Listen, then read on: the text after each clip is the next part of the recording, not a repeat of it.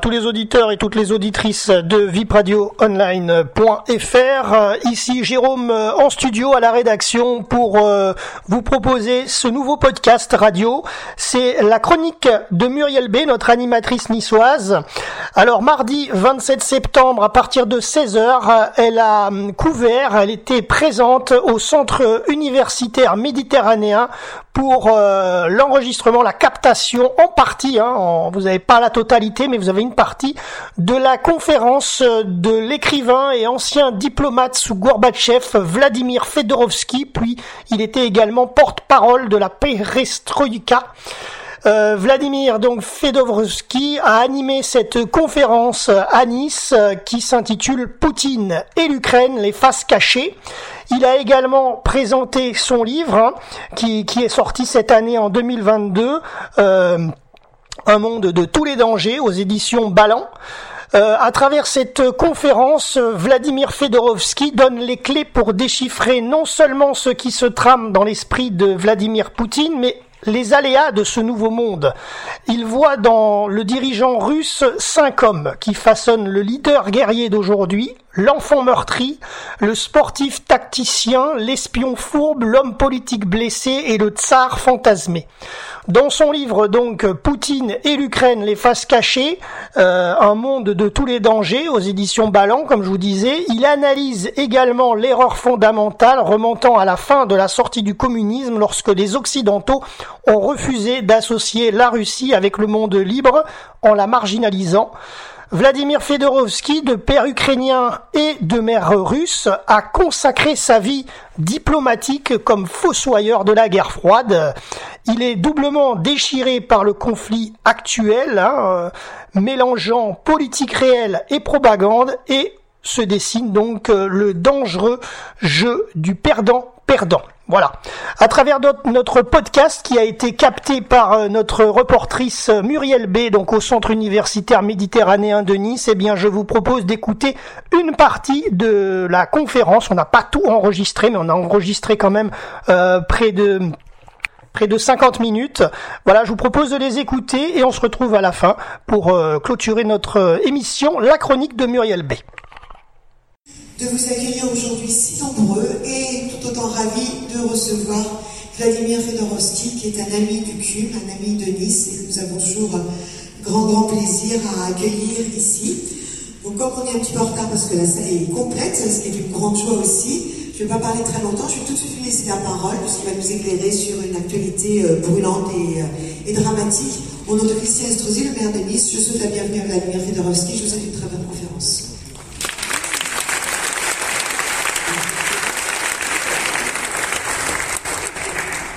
Mesdames et messieurs, chers collègues, chers amis, euh, je suis fier d'être avec vous, tant d'années que je viens. Vous savez, euh, il y a plus de 30 ans, j'ai commencé à venir ici, avant que votre mère ait été élue, s'il vous plaît. Et j'étais le premier à soutenir le salon du livre de mes amis quand ils ont lancé. J'aurais voulu venir ici euh, dans d'autres circonstances, et pour être franc, les deux livres que je viens, que vous avez ici, que je vais dédicacer après, c'est les livres qui devaient sortir un tout petit peu plus tard. C'est des livres qui ont été écrits euh, pendant des années, et après, je vous dis la réalité que je, je devais sortir un livre sur un des plus grands Français que personne ne connaît, qui a autrefois euh, été à l'origine du XVIIIe siècle russe. Extraordinaire personnage, euh, qui était l'ami de Pierre le Grand. Il a inventé Catherine II, euh, il a fait un coup d'État la fille, deux coups d'État, s'il vous plaît. Il était amant de deux tsars. Vous imaginez? Extraordinaire. Ça s'appelait D'Artagnan de Saint-Pétersbourg, j'étais tranquille. J'ai eu mes livres comme ça. Et à 4 heures du matin, vous connaissez que j'étais réveillé par mon père, Dodola. Et euh, c'était le 24 euh, février. Il m'a demandé de sortir ce livre. À 4h05, j'ai fait un SMS à mon éditeur. À 4h06, il a répondu. Et vous c'est un énorme best-seller dans le monde entier. Ça s'appelle, ce livre dont je vais parler, c'est euh, euh, Poutine, euh, Ukraine, les faces cachées. et après, pour entrer aussi dans la confidence, j'ai dû, comme on devait sortir assez vite, c'était un énorme tome de 600 pages. Et on a coupé ça en deux. Et lit, les deux livres qui sont présents, lit en deux. Euh, ça s'appelle Roman d'une révolution. Et le principe de ces livres, et c'est un peu le principe de, cette conférence, même pour moi c'est difficile, je ne vous cache pas, de structurer ça aujourd'hui. Parce que, euh, d'une part, je dois garder mon accent et vous faire plaisir. D'autre part, euh, je ne vous cache pas que la situation, je vis cette, euh, cette situation d'aujourd'hui comme une énorme tragédie. Parce que mon père était ukrainien, un très grand ukrainien, héros de la Deuxième Guerre mondiale. Euh, la guerre, je déteste le plus. Dans ma famille, il y a six Ukrainiens qui ont été péris à Stalingrad en défendant euh, dans la lutte contre les nazis et cinq Russes. Ma mère est russe, était russe. Ça, c'est le premier point. Et puis, euh, deuxième point, c'est plutôt professionnel. Pendant la première partie hum, de ma vie, vous vous souvenez, j'ai parlé ces derniers jours beaucoup à la télévision, j'ai fait même Paris Match, peut-être vous avez vu 10 pages sur Gorbatchev, j'étais lié avec Gorbatchev à la sortie du communisme. Et toute ma vie comme diplomate, j'étais diplomate pendant de longues années au Kremlin, j'ai travaillé pour une désescalade j'ai participé physiquement dans la disparition du mur de Berlin. Disons, j'étais pas le plus grand fossoyeur, mais modestement, j'ai contribué à la disparition de la guerre froide. Et j'ai eu un sentiment d'un échec dans ma carrière diplomatique, parce que aujourd'hui, ce qu'on vit, détrompez-vous, c'est c'est pire que la guerre froide. Je vais expliquer pourquoi après. Ça, c'est deuxième point. Et troisième point, vous me connaissez, c'est le roman de la Révolution, c'est 50e, 50e livre que je sors. Euh, j'étais toujours une sorte de trait d'union. Je suis histoire d'adoption, vous le savez bien, mais je suis un trait d'union par mes livres, trait d'union entre les Slaves, disons, et, la France et l'Europe. Et évidemment, aujourd'hui, on vit euh, une autre période. Euh, vous savez, quand j'ai commencé à casser mes livres, j'étais submergé par les questions. Je ne vous cache pas que j'ai choisi une partie de ces questions et je vais essayer de répondre. Autrement, on ne peut pas se débrouiller. Je dois vous donner quand même une panoplie et sous votre contrôle euh, une panoplie des événements et j'ai choisi la structure suivante. Pour répondre à vos questions, à vos préoccupations, parce que vous m'avez posé la question, est-ce qu'il y a un complot contre Poutine? Est-ce que Poutine va mourir? Est-ce qu'il est malade? Comprenez toutes les questions qu'on submerge, etc. Je vais essayer de, dire ça. Pour répondre à ça, je vous propose la structure suivante sur votre travail. Euh, tout d'abord, je voudrais euh, vous dire euh, la situation d'aujourd'hui, la situation de tous les dangers. Deuxième point, je vais vous faire un monde de tous les dangers, un nouveau monde qui nous rattrape. Et après, je vais vous servir, euh, je vais choisir un guide. Je ne peux pas faire tout. Un guide, le seul, pour euh, vous expliquer comment c'est arrivé. Et ce guide, ce sera Poutine. Voilà la structure pour répondre. Et dans la foulée, je vais essayer de répondre aux questions que vous avez commencé à poser, à poser sinon on peut continuer euh, après.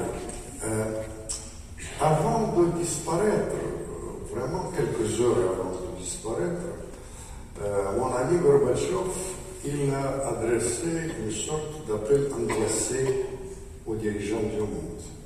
Ce n'était pas beaucoup repris, mais comme je partage cette, cette conviction, je tiens à vous le répertorier. Il a dit que nous vivons aussi aujourd'hui un des moments les plus dangereux de l'histoire de l'humanité. On est non seulement sur le plan des erreurs, d'approximation, on mélange de la propagande, de la politique réelle, tout ce qu'on vous raconte, etc., ici ou ailleurs, mais parce qu'on n'était jamais si près de l'apocalypse Quoi qu'il arrive, quels sont des euh, scénarios d'aujourd'hui? Il y a un scénario, je l'appelle le scénario LCI. C'est un scénario que LCI nous dit que, Poutine va mourir, qu'il y a un complot contre euh, Poutine qui va triompher dans les jours qui viennent, que l'économie russe, ils ont promis encore en février qu'il sera ils ont repris la phrase, célèbre phrase euh, du ministre français euh, qu'il sera à genoux, etc. Toutes ces choses-là, ils ont été dites. Et c'est un, cette analyse, je tiens à vous dire dès maintenant, encore une chose que j'ai oubliée. Vous comprenez, comme je suis bouleversé par cette tragédie, je suis obligé, en quelque sorte, d'étouffer mon sentiment personnel. Et tout ce que je vais vous raconter, c'est les faits. Parce que je pense que ce qui manque, c'est les faits. Et je pense que c'est nécessaire de juger ça d'une manière très pointue et, et, pas approximative si on prend cette phrase de Gorbachev pas à la légère, mais au sérieux, parce que si on vit le moment le plus dangereux de l'histoire de l'humanité, nous devons être très pointus. Bref, le premier scénario est sait que l'Ukraine est en train de gagner la guerre et que la Russie va s'écrouler, il y aura un complot pour, Poutine. Euh, je parle, comme avec mes origines ukrainiennes, je parle et je pose la question qu'est-ce que ça signifie pour vous euh, gagner la guerre? Euh, ils m'expliquent, parfois ils le disent, souvent ils le disent publiquement, euh, il y a, ils disent que tout d'abord ils veulent récupérer la Crimée, Donbass, euh, la région, vous savez, russophone près de cela, là-bas en Ukraine, et puis pendre Poutine, ils disent, et puis ils reprennent souvent une phrase que tu dis d'ailleurs ma présence, parce que je fais dans cette émission, surtout c'était formulé par l'ancien président polonais, mais beaucoup d'Ukrainiens y pensent, qu'il faut scinder la Russie en cinq, une discussion ailleurs en sept, et puis euh, diminuer la population de la Russie en, euh, lui, il dit de 100 millions, Valença, il s'appelait le président polonais. Vous comprenez, avec mon expérience, et sérieusement, vous savez, aujourd'hui, il y a un mélange de genres terrible.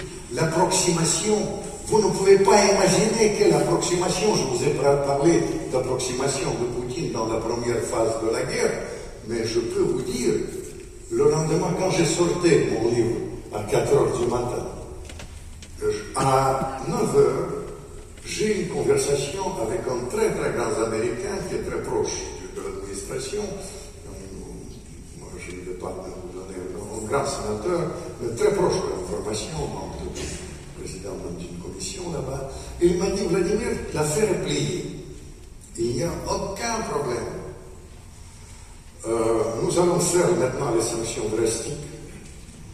Nous allons, y compris dans le pétrole, euh, une semaine après, la Russie, l'économie russe s'effondre, le système financier russe c'est le scénario que j'appelle, euh, il y a ce ministre qui a parlé, mettre la Russie sur les genoux. La guerre économique. Nous commençons la guerre économique et nous allons euh, mettre la Russie, malheureusement pas sur les genoux, mais à genoux. Vous comprenez? Je dis, j'étais perturbé. Je dis, attendez, mais euh, vous, d'où vous donnez tout ça Pourquoi Je lui ai dit, faites attention. Euh, les Russes, ils ont une très très grande de résilience.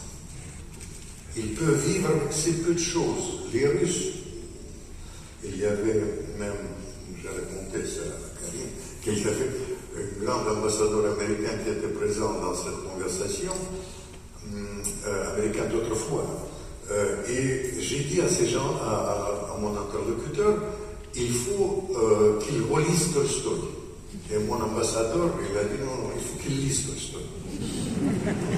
Parce que, vous comprenez, le problème là-dedans, c'est qu'il y avait approximation. C'est, vous savez, ça m'amuse.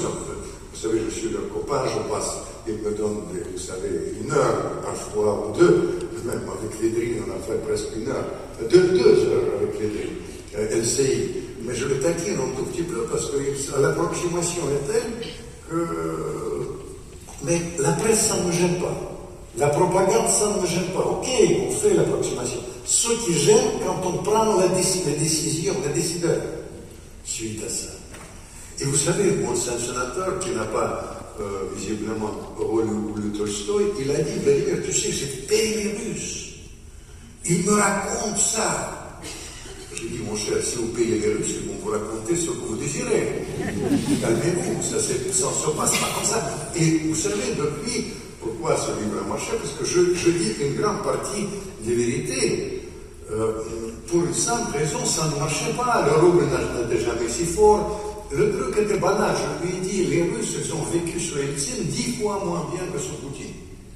Alors, ils vont vivre peut-être j'ai pensé qu'ils vont perdre, pas pour l'instant, ça ne se passe pas comme ça, mais euh, peut-être 20% de pouvoir d'achat, mais de toute manière, ils vont vivre euh, six fois ou sept fois mieux que sous, sous, sous euh, maintenant. Ça, c'est une chose, approximation de l'analyse. Je vous dis, ce qui me ferait, pourquoi je suis parfois, euh, s'il n'y avait pas votre soutien, parce que je ne vous cache pas, je viens soulager je parle avec vous, je vois vos yeux, je vois vous êtes venus parce que vous êtes, vous êtes les gens pointus et pleins de bon sens. Pour moi, c'est la France que j'aime. Vous comprenez Mais quand il y a cette approximation, enfin j'ai failli dire parisianiste, antithèse de la, de, la France éternelle et de, la, de Nice éternelle, tout ça c'est une chose qui me blesse profondément. Je suis inquiet parce que si on vit le moment le plus de, l'humanité, il faut être très pointu dans l'analyse. Vous comprenez? Mélange de la propagande de la politique réelle, ça ne devait pas exister, il faut être très pointu. À mon sens, il y avait aussi euh, des erreurs qui ont été, vous savez, pour être franc, j'ai parlé, je ne vais pas le mais quand même, un des plus hauts responsables de la politique européenne, française, c'est euh, toujours, ça remonte au mois de février, euh, il m'a demandé, j'ai dit faites ce que vous voulez, moi je suis ukrainien, il faut soutenir, etc. Il faut les armes, il faut gueuler, il faut faire ce que. La seule chose, ne faites pas, ne touchez pas au gaz de pétrole. Il m'a dit pourquoi? Parce que vous allez faire le bonheur des Russes. Vous allez enrichir les Russes, les gaz et le pétrole, il va, ils seront augmentés. Et d'autre part, vous allez tuer prospérité européenne, parce que la prospérité européenne était basée sur le gaz et le pétrole bon marché, surtout pour l'Allemagne. Et vous tuez l'industrie allemande, il y aura répercussions, il y a plus de couple allemand et toutes ces choses-là, etc. Je dis ça en mois de février, vous lisez, vous comprenez, ça c'est dit dans mon livre. J'ai dit faites attention. Vous savez, on dit, vous savez, évidemment, Poutine, il a commis à mon sens, une erreur puisqu'il a renforcé temps, mais ce que vous faites, et ça c'est confirmé, parce qu'il ne faut pas sous-estimer le rôle de la bêtise dans la politique, il y a des, choses inexplicables. Par exemple, l'attitude américaine qui a bouleversé euh, Kissinger envers Taïwan et la Chine, on ne peut pas l'expliquer rationnellement. Vous comprenez? Dans cette affaire, il fallait faire éloigner la Chine et la Russie. On a fait tout pour jeter la Russie dans les bras de la Chine et la Chine dans les bras de... On dit, ah non, non, ça, ça se passe, les Chinois, ils ont leur propre... Vous savez, encore une fois, dans cette affaire, le danger qu'on prenne ses désirs pour ses propres la réalité. Vous comprenez? Les, choses sont comme ça, approximation de l'analyse. Vous comprenez? Euh, Si le président chinois ne prend pas Zelensky, il parle tous les jours, tous les, toutes les semaines avec Poutine, vous, analysez les déclarations publiques chinoises. Si vous voulez la face cachée, venez me voir. Moi, je peux vous raconter quels sont les échanges dans le domaine rien que ces choses visibles. Il y a les manœuvres, il y a le soutien des Russes de la position euh, chinoise envers Taïwan, mais il y a des choses très précises, parce que y a, euh, tout était préparé. Les Russes sont évidemment préparés à l'orientation du gaz et du pétrole sur la Chine et l'Inde. L'Inde ne, prenait pas du tout du gaz aujourd'hui. L'Inde exporte massivement le gaz russe, mais très cher, mais euh, ils achètent énormément de gaz russe. Et le pétrole russe, etc. C'est les choses, les choses sont évidentes. Le monde de tous les dangers, les clivages. Toute ma vie, j'ai lutté pour essayer d'en finir avec la logique de bloc. Essayer de créer le monde, vous comprenez, moi j'étais toujours admiratif de la grande tradition française euh, de, disons, de la diplomatie, je l'appelle la tradition gallo-méditerranéenne, pour être franc, et puis mon ami Chirac, n'en parlons pas, qui, me disait souvent que euh, le pilier de l'Europe de demain, ça doit être l'Allemagne, la Russie et la France, évidemment. Toutes ces choses-là, mais ça, c'est mis de côté. Ces choses-là, Bref, il y a une sorte, euh, je vous dis, de création d'un bloc très cohérent. Poutine, il a fait ressusciter par cette affaire l'OTAN. Mais de l'autre côté, il y a une création d'un véritable pôle alternatif, utilisons le terme, parce que bloc ou formel ou pas formel, mais si vous analysez leurs leur déclarations, c'est absolument évident qu'il se passe là. À cela, rajouter l'Iran, à cela, rajouter les pays africains, s'il vous plaît, parce que vous savez, parmi les choses, quand on analysait les répercussions de la guerre économique, par exemple, très longtemps, on a sous-estimé le rôle des Africains. Pourquoi les Africains aujourd'hui, euh, ils sont très réticents vers, les sanctions, ils envoient Poutine régulièrement, etc. Pourquoi? Parce que les Africains, ils agissent à partir de leur propre intérêt et le problème de l'Afrique, qui peut se répercuter sur nous d'un jour à l'autre, c'est le problème de la famine en Afrique provoquée par la guerre économique. Vous comprenez? Et la famine en Afrique, automatiquement, c'est les réfugiés, c'est le problème d'immigration. Il faut réfléchir sur l'expérience de résultat banalement de la diplomatie BHL en Libye. Il nous a promis la, euh, la démocratie il n'y a pas de Libye aujourd'hui. Et en plus, il y a des réfugiés massifs et tous les problèmes, même l'Italie est bien. Même le problème italien est lié avec l'erreur capitale. C'est ce que j'appelle la double diplomatie belge. Ça, c'est, disons, le monde, le monde qui est bien là, qui est un monde dangereux. Vous comprenez, face à cela, il y a Quatrième solution, mais ce n'est pas de mal Mais quand même, je, suis obligé, comme je suis partisan, je suis absolument persuadé, comme avec mes origines ukrainiennes, que l'intérêt du peuple ukrainien, c'est euh, de se concentrer sur la construction, la construction le plus rapidement possible. Le lendemain de ce qui s'est passé, j'ai lancé, euh, l'idée du plan Marshall pour l'Ukraine, reconstruction il ne faut pas que ce soit seulement les Américains, les Anglais qui sont très actifs sur ce plan-là, mais aussi l'Europe, la France, qui jouent euh, un rôle.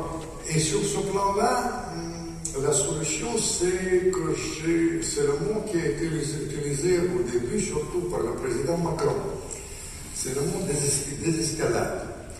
Et il y a un discours du président français qui a pour l'instant mis en sourdine, mais je pense qu'il faudra revenir à ça du début du mois de mai à Strasbourg, quand il a proposé une sorte de feuille de route de la sortie de ça, avec le mot d'escalade, il disait pas d'émigration, pas d'exclusion, et essayer de trouver ça. Mon regret, tout simplement, que dans ces jours, aujourd'hui, en tout cas, telle qu'est la situation telle qu'elle est, ce que, pour différentes raisons, euh, la France s'était mise un peu en sourdine, surtout après cet épisode, comme vous vous souvenez, quand euh, le président français a retransmis euh, les discussions secrètes avec Poutine à la télévision. C'était un tout petit peu mis en sourdine, disons, le, rôle intermédiaire, de la France avec cette tradition qui existait. Parce que parfois on sous-estime l'importance de messages venus des tripes de la France éternelle, le message de Gaulle, l'Europe de l'Atlantique à l'oral Mitterrand, avec la Confédération européenne, ou de mon ami Chirac, avec cette roi pilier dont je vous ai parlé de l'Europe. Toutes ces choses-là, ça, ça, existait, mais aujourd'hui, il y a deux pays qui mettent, euh, en tout cas, une question très grave, on se pose, parce que est-ce qu'on peut faire, vous avez, compris, je à titre personnel, je considère que rien que pour nos enfants, sinon pour nos assurances vie, il vaut mieux que ça se calme. Mais pour vous dire, c'est pas la vie de, philosophe de Saint-Germain, c'est pas la vie d'une grande partie des médias euh, qui disent que euh, la solution euh, diplomatique que je prends, c'est une solution très dangereuse. C'est c'est pas mon avis, c'est au contraire. Je suis absolument persuadé que, vous comprenez, euh, non seulement, je vous dis, pour, des, raisons que j'ai évoquées, euh, mais je pense que la paix, c'est un peu grande morale pour moi. Et même sur le plan pratique, vous savez, j'étais cofondateur d'un des premiers partis démocratiques en Russie. Et je tiens à vous dire, parce qu'on a réussi autrefois notre exercice de la sortie du communisme, pour euh, une raison de la tactique très simple. Nous avons toujours considéré que tous ceux qui ne sont pas avec nous sont nos alliés, sont avec nous. Et ce qui se passe aujourd'hui, que je parle souvent aux Américains directement, ils pensent qu'il faut réfuter euh, la société civile russe, qu'il faut interdire aux Russes pour détruire l'immobilier euh, la Côte d'Azur et à Nice de venir ici. Et pas, les, pas Poutine, mais les Russes parce que vous savez, la position officielle d'une partie des, euh, des, pays de l'Union européenne est telle qu'il faut interdire carrément la visite des simples Russes. Je considère que c'est une erreur et ça fait le jeu de Poutine dans la réalité. Parce que, euh, vous comprenez, je me souviens Aujourd'hui, Poutine, on me demande souvent quelles sont sa cote réelle en Russie. Sa cote réelle, selon l'Institut de sondage d'opposition d'Evada, ça s'appelle, qui est euh, pour, euh, par exemple, pour cette dame de la c'est la meilleure source d'analyse de, la popularité de Poutine. Euh, il a 75% d'avis favorables la seule chose euh, qui euh, change depuis quelques jours, c'est chez les jeunes, et, dans les grandes villes, la proportion est moindre, mais en gros, c'est ça. Et son soutien réel, c'est surtout la Russie profonde. Ça, c'est une réalité. Mais il y a une chose qui me réconforte, qu'il y a dans la population russe maintenant une tendance à exister, même avant, maintenant c'est accentué, les Russes sont viscéralement contre la guerre. Parce qu'il y a 27 millions de morts dans le nazie, parce que euh, une grande partie, 30% des Russes, c'est le mélange entre les Ukrainiens et les Russes. Moi, je suis 50-50, mais les, euh, les, euh, les Russes ils sont. Et, il y a une tendance dans l'opinion en faveur de la solution négociée. Et c'est une tendance sur laquelle elle peut jouer. Mais je me suis dit pourquoi la tendance ne renforce pas? Se renforce pas. Et j'étais étonné quand j'ai lu les analyses pointues, surtout, sont deux, sur euh, l'influence. La première influence, je vais vous dire, pour vous c'est une affaire anecdotique. Il y a un obscur, hum, euh, professeur en Italie, je salue les belles Italiens ici présents, mais quand même en Italie, au début de la guerre, il a dit qu'il faut interdire Dostoïevski en Occident. Il faut brûler ses livres. Vous savez, ça a joué un certain rôle, mais ici, ce n'était pas répercuté. C'était répercuté moins que les livres brûlés, le prix Nobel, le prix Goncourt de mon ami euh, Makin, qui est membre de l'Académie Goncourt. Parce que ça, vous savez, les tentatives d'exclure Makin de l'Académie Goncourt, ça s'est révélé mieux inexistant. Les académiciens ont refuté ça. Ils ont dit, et surtout, ils ont arrêté. Ça, franchement, j'ai alerté les autorités parce que c'est un grand écrivain et je l'ai édité, j'ai dit qu'il faut arrêter ça. Makin n'a rien à voir avec Poutine, c'est un très grand écrivain, calmez-vous, et brûler ses livres, c'est une honte. Et ça s'est arrêté. Il y avait une tentative de rebaptiser le collège Solzhenitsyn, grand combattant de la liberté, auteur de Goulag, de l'archipel Goulag. Je dis, attendez, Solzhenitsyn et Poutine, c'est deux choses différentes, ça n'a rien à voir. Etc. Il y avait des tentatives aussi mais ça, ça existe encore en, Ukraine, mais ça, ça en Ukraine, c'est une autre situation. Ils ont interdit Tolstoy dans, dans, dans leurs écoles, mais c'est une autre situation. C'est une situation, la France, c'est une situation énorme. Mais pour revenir à ça, ce truc qu'en soit, qu'est-ce que c'est interdire Tolstoy en Italie Mais sur le plan, euh, sur le plan euh, de la propagande, ça a joué un rôle très très important en faveur de Poutine.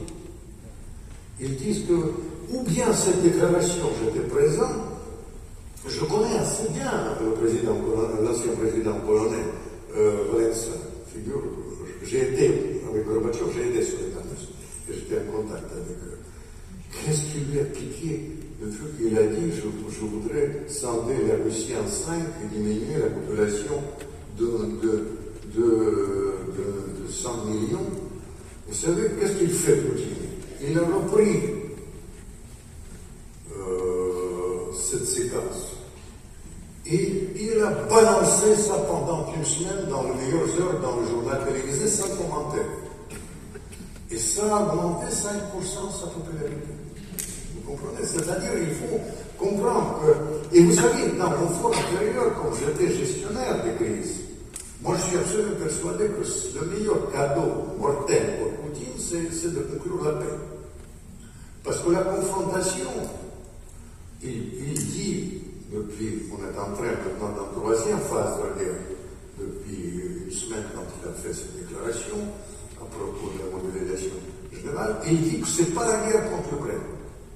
Ce n'est pas la guerre fratricide entre l'opération fratricide entre les Ukrainiens et les Russes, les frères, c'est la guerre entre l'Occident et la Russie, euh, entre l'OTAN et la Russie.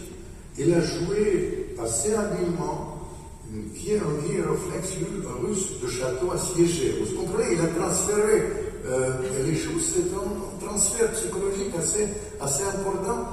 Et sur quoi il joue Il joue sur la confrontation. Tandis que la perspective de la... Je suis persuadé, et c'est comme ça qu'on a fait, vous pouvez me faire confiance avec notre expérience de la sortie du communisme. Maintenant, Poutine, comme guide dans notre, dans notre, vous savez, avec Poutine, je peux faire quatre heures. Combien on a dépensé de temps, mon guide Qu'est-ce qu'elle aurait été Combien de temps il me reste Voilà. Poutine. Poutine. Vous savez, en réalité, il y en a six Poutine comme guide pour comprendre pourquoi on est arrivé là. Et quelle est la mentalité? Est-ce qu'on est est-ce qu'on peut encore trouver la voie de sortie? Parce que vous savez, dans mes livres, quand je raconte mes histoires, je ne me cache pas. J'ai fait, notamment dans le dernier livre, il faut le lire en comparant toujours la situation d'aujourd'hui. Moi, je suis persuadé qu'il faut revenir à la Première Guerre mondiale, à ce plaisir de vivre dans le monde d'illusion, approximation de l'analyse, le décrochage de l'élite, vous comprenez, du peuple, du peuple réel, Vous savez, quand ils me disent, le lendemain, il a dit, Vladimir, il n'y a pas de grave, nous allons vivre à 14 degrés, mais la liberté n'a pas de prix. Je sors après cette conversation, militaire, et je, je, je répercute ça en paysan normand. Vous comprenez? Quoi, 14 degrés? De quoi il parle? Vous comprenez? Tout ça, c'est. Il faut. Il y a, je vous dis que je fais spécifiquement les parallèles quand j'écris. Les clés, les clés historiques, c'est ça. Les clés euh, géopolitiques, nous avons évoqué, maintenant les clés psychologiques. La première clé psychologique pour Poutine, c'est quand même son enfance, vous voulez Vous savez, Poutine, c'est quelqu'un qui était, qui agit psychologiquement, parfois il était piégé par cette psychologie, notamment par les CIA au début de la guerre. Il agit qui était formé par le milieu très très dur. Vous savez, il appartient à une famille vraiment défavorisée. Comme, indication, peut-être c'est le parrain, le film, vous savez, quelque chose comme ça. Mais parents, c'est déjà l'Amérique. Il faut comprendre que le monde de Leningrad, après la guerre, c'est un monde encore plus dur. Et quand je menais pour ce livre une enquête, j'ai voulu remonter à l'enfance de Poutine et j'ai rencontré là-bas les gens qui l'ont formé. Et ceux qui l'ont formé, c'est la mafia, c'est le père de Saint-Pétersbourg. Et un grand parent de mafia, il m'a dit, vous savez, nous avons les, règles très strictes qu'il a assimilées. Il agit comme ça. C'est plus fort que lui. Quelles sont ces règles C'est les règles qui, sont, qui sont plus qu'écrites, mais c'est les règles absolument strictes à respecter et il était formé, puisqu'il était l'enfant abandonné de à la rue jusqu'à l'âge de 13 ans. 13 ans. 13 ans. Madame Aladamar, je vous ai prévenu. Et, et 13 ans, aller jusqu'au bout. Ne reculez jamais. Vous comprenez, c'est les règles, les règles. Si vous prenez cet exemple de la crise actuelle. Si la bataille est inévitable, attaquez le premier. Vous comprenez, c'est les règles qu'il a essayé. Vous pouvez le comprendre. Moi, j'étais quand il m'a raconté, c'est un vieux monsieur, vous savez, qui a passé, je ne sais pas, 25 ans en prison. Maintenant, ils ne sont jamais en retraite, mais j'ai eu, j'ai dû remonter, j'étais bluffé. Ils m'ont reçu dans un grand restaurant, etc. Et il m'a expliqué les règles. Et quand il m'a dit, il voulait attaquer le premier, j'ai dit, qu'est-ce qu'on vit On vit la crise ukrainienne ou quoi Vous comprenez Des choses comme ça. Deuxième aspect qu'il faut comprendre, euh, c'est quand même euh, l'aspect d'une sorte de sauvetage euh, miraculeux de Poutine. Vous imaginez, c'est un enfant de de la rue, il y avait, aujourd'hui en Paris on va vivre, on va éteindre tout, moi à l'époque euh, il n'y avait pas de limite d'électricité là-bas. Je me demande s'il y a un retour d'âge. Non, pas Bizarre. L'époque est bizarre, on a parlé. Ça me rappelle pas. Et Poutine, complètement ensanglanté, un garçon de 13 ans, il se bat contre, contre quatre euh, personnes. Et il y a à côté un entraîneur chevronné, entraîneur pour entrer dans le détail, je l'ai vu aussi, euh, de, de l'équipe olympique qui passe à côté. Il regarde et il m'a dit J'étais bluffé par la haine, par cet esprit euh, très résolu de se battre jusqu'au bout, de ne pas céder, pourvu que je meure. Quand il dit la Russie sans, euh, euh, l'homme sans la Russie ne m'intéresse pas. Et il avait, même dans ce qu'il le dit, vous savez, je conseille parfois de prendre ces phrases publiques. Parce que, à la fois, quand il parle sur le plan intérieur à la télévision, il manque beaucoup, les, dirigeants politiques, mais quand il parle sur le plan international pour l'éternité, il manque moins. Il manque moins. Et tout ça, c'était quand il dit la Russie. Euh, le monde sans la Russie ne m'intéresse pas. Il y a quelque chose de sa mentalité de l'époque. Et l'entraîneur, il a dit, je prends ce garçon, tous les autres, il l'a pris, il l'a mis directement dans la salle du sport. Il l'a formé à tel point qu'il était champion, euh, membre de, de, l'équipe olympique euh, de, la jeunesse là-bas en Russie, il est ceinture noire, et judo, judo, plus que les jeux des échecs, parce que vous savez, on dit souvent que les Russes, ils jouent en géopolitique. Le jeu d'échecs, c'était plus, c'est plus le personnage dans le genre, le personnage le plus populaire de la Russie d'aujourd'hui, c'était le personnage de Staline. Parce que Staline, c'était un joueur d'échecs. Quand il jouait aux échecs avec Roosevelt ou Yalta. Poutine, c'est plus judoka. Est-ce que c'est une chance pour nous ou bien c'est une aberration et etc. Parce que je vous ai raconté peut-être, je ne sais pas si raconté des choses. Chirac m'a raconté, il était en tête à tête avec Poutine, et Poutine commence à copier ses gestes. Chirac me dit, qu'est-ce qu'il fait Et je lui ai expliqué qu'il y a deux services du monde, la CIA et les, Russes, euh, qui euh, pensent que pour mettre à l'aise l'interlocuteur, il faut être son miroir il faut copier, il faut le mettre en Moi, j'ai toujours considéré que bidon, mais d'une manière générale, vous savez, ces, ces protocoles de services secrets, ils peuvent être vraiment n'importe quoi. Mais ça, simplement pour vous dire que Poutine a utilisé en tête à tête quand même avec, euh, dans les, conversations avec Chirac, euh, cette méthode qui était une méthode quand même qui remonte à service secret. Je vais répercuter la discussion avec Kissinger, pour vous dire. Kissinger, qui est, moi j'étais choqué par euh, une déclaration d'un de mes amis, toujours à cette chaîne RCI, euh, puisque Kissinger, il, a fait deux ou trois déclarations en alertant les dirigeants du monde euh, depuis quelques semaines qu'il faut faire très attention avec cette politique stupide de pousser les Russes dans les bras chinois.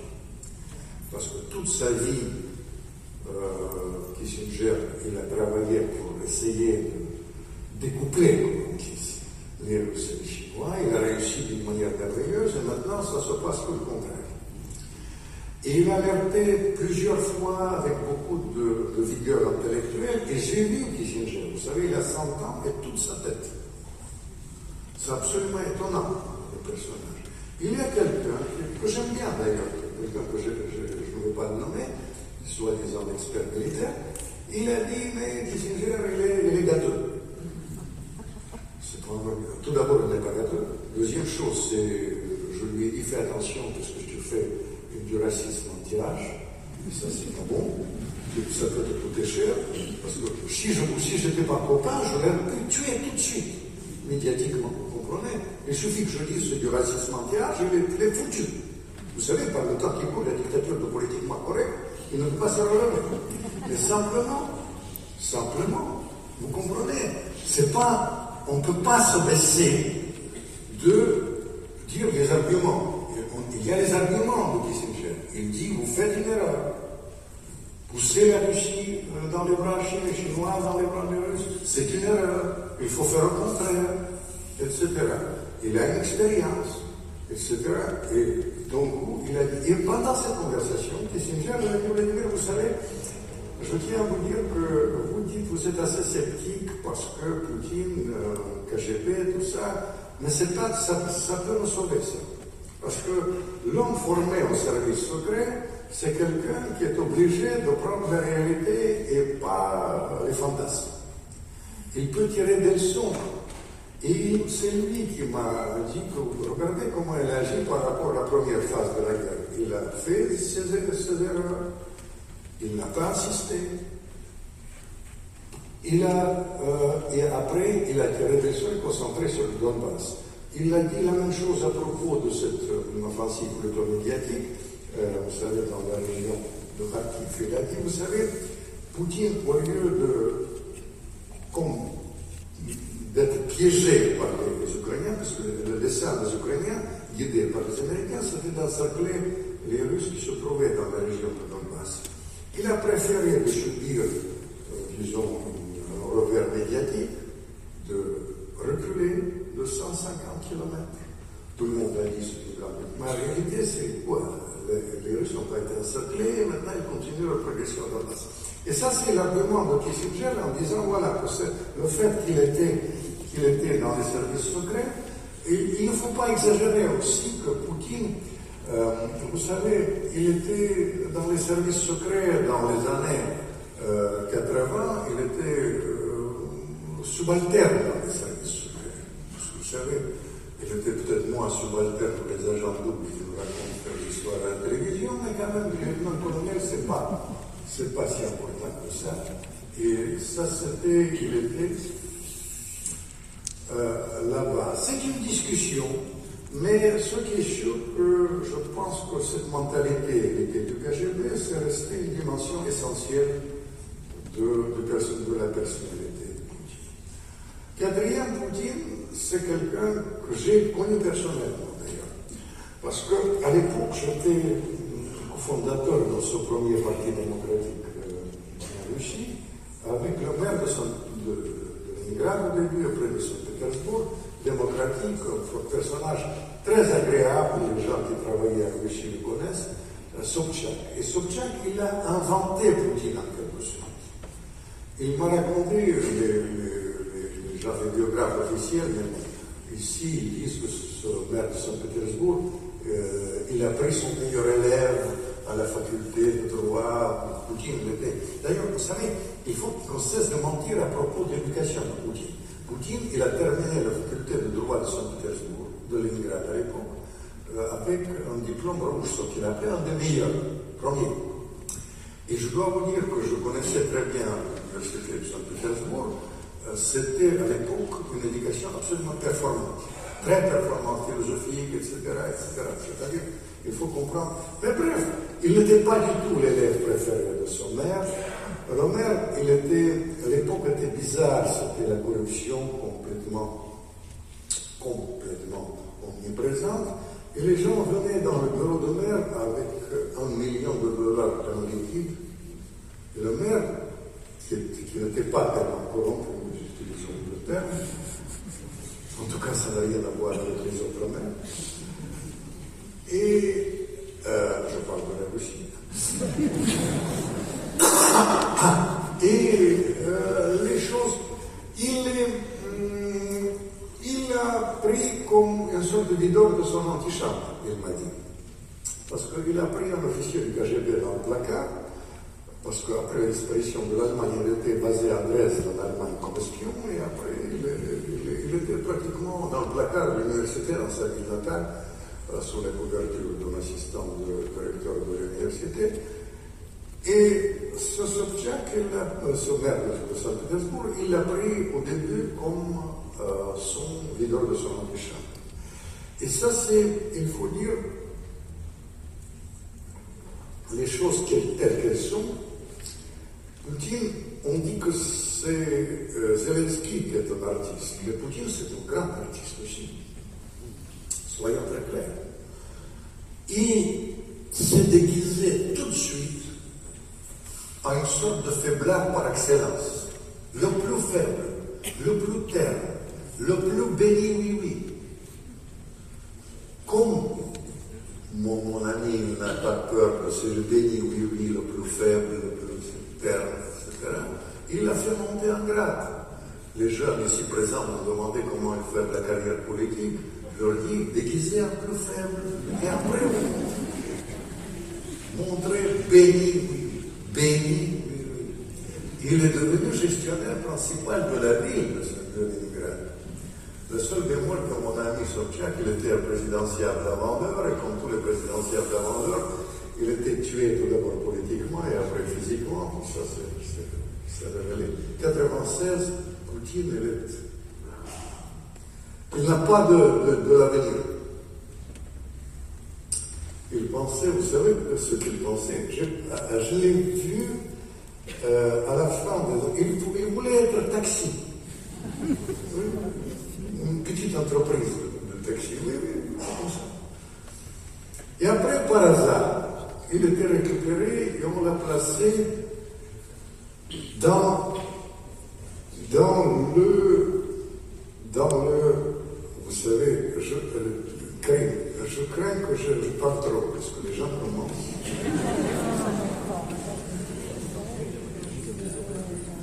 à fuyer. À fuyer. Je vais accélérer, accélérer les choses. Vous me dites. Non. Vous me dites, si je continue.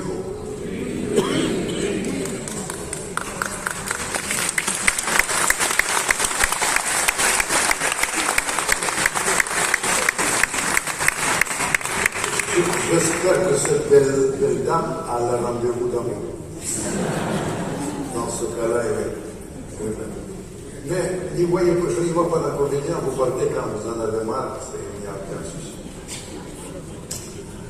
Euh, vous savez, c'est euh, ce que Poutine, il a fait, après il est entré dans l'administration, je vais terminer assez vite, ne vous inquiétez pas, euh, parce que il est entré dans l'administration de, de, de euh, très vite. Je tiens à vous dire que toute cette crise que nous avons aujourd'hui euh, est liée avec euh, les années 90.